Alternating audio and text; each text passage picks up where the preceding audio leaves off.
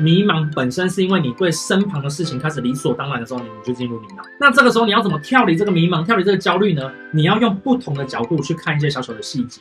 请开启下面的小铃铛，打开全部的订阅。人生会迷茫，是因为对自己没有掌控感。所以啊，如果你今天你对自己的生活很迷茫的话呢，麻烦帮我一个忙，从你可以掌控的事情开始一一的做起，写写书，整理整理你的房间。如果你在工作上面很迷茫，帮我一个忙，去你的办公桌上面整理你的办公桌，让你的办公桌呢变得整齐，变得有序。如果啊，你今天你做工作已经做到后面啊，发现到你是做没有办公桌的，你就会有点迷茫，那。帮我一个忙，把你曾经有做过的事情再重新做一次，用不同的角度去看它。其实啊，我很喜欢周星驰，我觉得他就是很懂得在生活当中看到一些小细节，然后啊，再重新的检视它。我觉得这是周星驰，我觉得我很佩服他的一件事情。那我为什么要讲这件事情？是因为当你迷茫的时候，就是因为你觉得太多东西都是理所当然。所以当你一旦理所当然的时候，你就觉得这些东西都不有趣了，不有趣、无趣了之后呢，你就进入到焦虑，进入到迷茫。你会想说，没有啊，马克凡啊，我是因为遇到很多困难，不知道该怎么做才迷茫。其实你不是因为不知道该怎么做，你是因为没有静下心来去想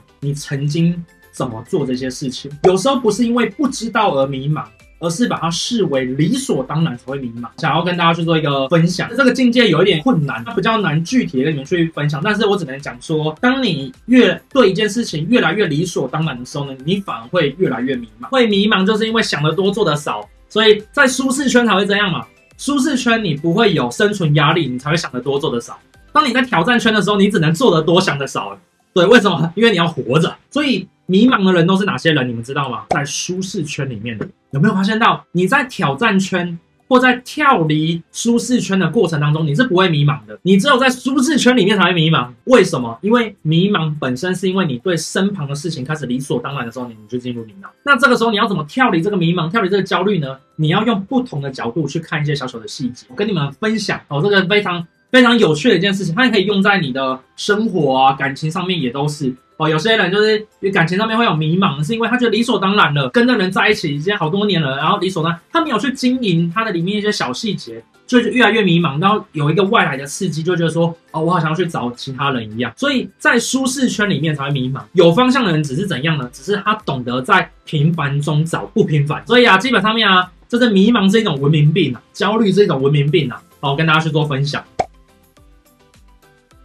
你遇到很多的挫折，遇到很多的状况的时候呢，并没有太多的时间让你去低沉在一个时间点，因为你纵使很低落、很低潮的那些时间点的时候，其实世界还是在滚动，还是在转动，人家不会等你。所以呢，对我来讲，我会接受我自己的情绪不好，然后呢，我可能会花一点时间去看书、去运动、去睡个觉，或者是啊，去剖析一下自己，或者是跟人聊聊天。但是我不会花太多时间。以现在来讲的话，我最久顶多就是一到三天左右的时间而已，这是我的一个做法。那这边就是题外加码一下，之前稍微有提到，如果我心情不好的时候，我会怎么做？来，我心情不好会怎么做的？第一个首选一就是我会去找一件简单的事情重复做，然后立刻得到自己的一些成就感。例如，像我就会去刷马桶、跟清理房间跟浴室。为什么呢？当你今天呢，你的思绪很乱，你心情很低落的时候呢，其实就是你对你的生活失去掌控权的时候。当你没有掌控权、没有选择权的时候呢，其实你就会让你自己心情不好，会造成迷茫跑出来。而这个时候呢，你要做一些让你有掌控权的事情，慢慢的把你的信心拉回来。对你而言，你会比较能够把你的心态转回来。所以像我自己而言呢，就是清理房间那是必然的，运动也是，写作也是。写作为什么呢？因为写作就是写了一笔画，就跑出东西出来。看书也是，我就想说，好，我要在三个小时内把这本书看完。这个时候呢，其实我也是掌控了我的生活了。所以有时候你遇到一些心情不好的事情的时候，我可以教大家一件事情，那就是找一件你可以掌控的事情，然后呢去做。做它下厨也可以，画画也可以，或是啊，你要化妆也可以，然后穿搭也可以，尽可能呢，就是找一件事情可以帮助自己快速的建立自己的选择权以及掌控权这个环节，跟你分享。那第二个方法就是睡觉，我觉得啊，一睡治百病。对我而言呢，有时候遇到很难过的事情的时候，我会选择先去睡一觉就好。那这个方法其实以前我觉得是一种逃避，但后来我认识了一个朋友，他就跟我讲说，我其实睡完之后超爽的。我就要去思考这个环节，就是在梦中，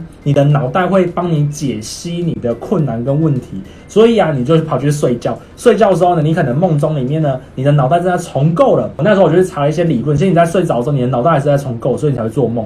所以在梦中呢，或许会重构出一些解答方案呢，去帮你把你的心灵呢，去把它补起来哦。所以这个时候你睡醒就是哇，活力满满哦。这是第二个，第三个的话呢，就是我喜欢运动跟接近大自然。所以呢，我有很多的一些产品呢，都是比较皮革制品或是木制品的。因为我不喜欢晒太阳，所以啊，我比较不会白天哦去运动，所以我就没办法去爬山嘛。但是呢，我还是会喜欢晚上呢去走，就像是校园或是去比较木头比较多的地方，以及我自己的使用产品大多都是跟自然品相对比较多一点点。所以啊，多去接触大自然的事情会比较好。就像可能稍微比较认识我一点的人就会知道，我其实超喜欢赤脚，因为我喜欢真正的脚踏实地的感觉。所以大家可能很难想象，我有时候心情不好的时候，我会拖着脚赤脚在校园里面走动的。这是有机会我会去做这样的事情，对我而言，在走的这个过程当中，脚里面呢会有点刺刺的感觉。对我而言，是我正在探索这个世界。当然，就是走到太痛的时候，我就会穿鞋子了。所以我还是会拿着拖鞋或者拿着鞋子放在袋子里面去走。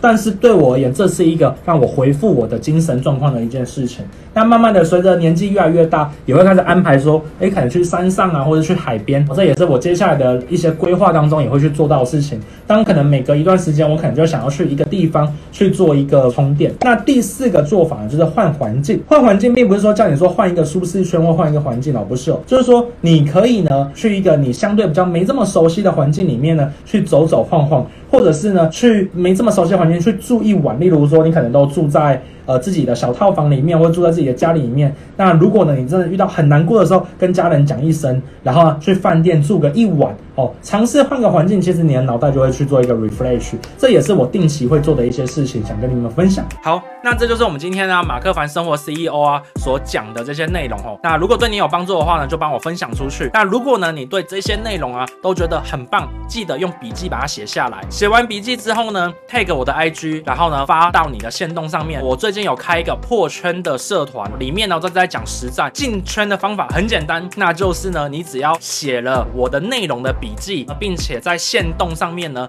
tag 我，我看到之后呢，我就会主动邀请你了。那知道跟做到之间的差距在于努力的执行跟练习哦。那我们下次见喽，拜拜。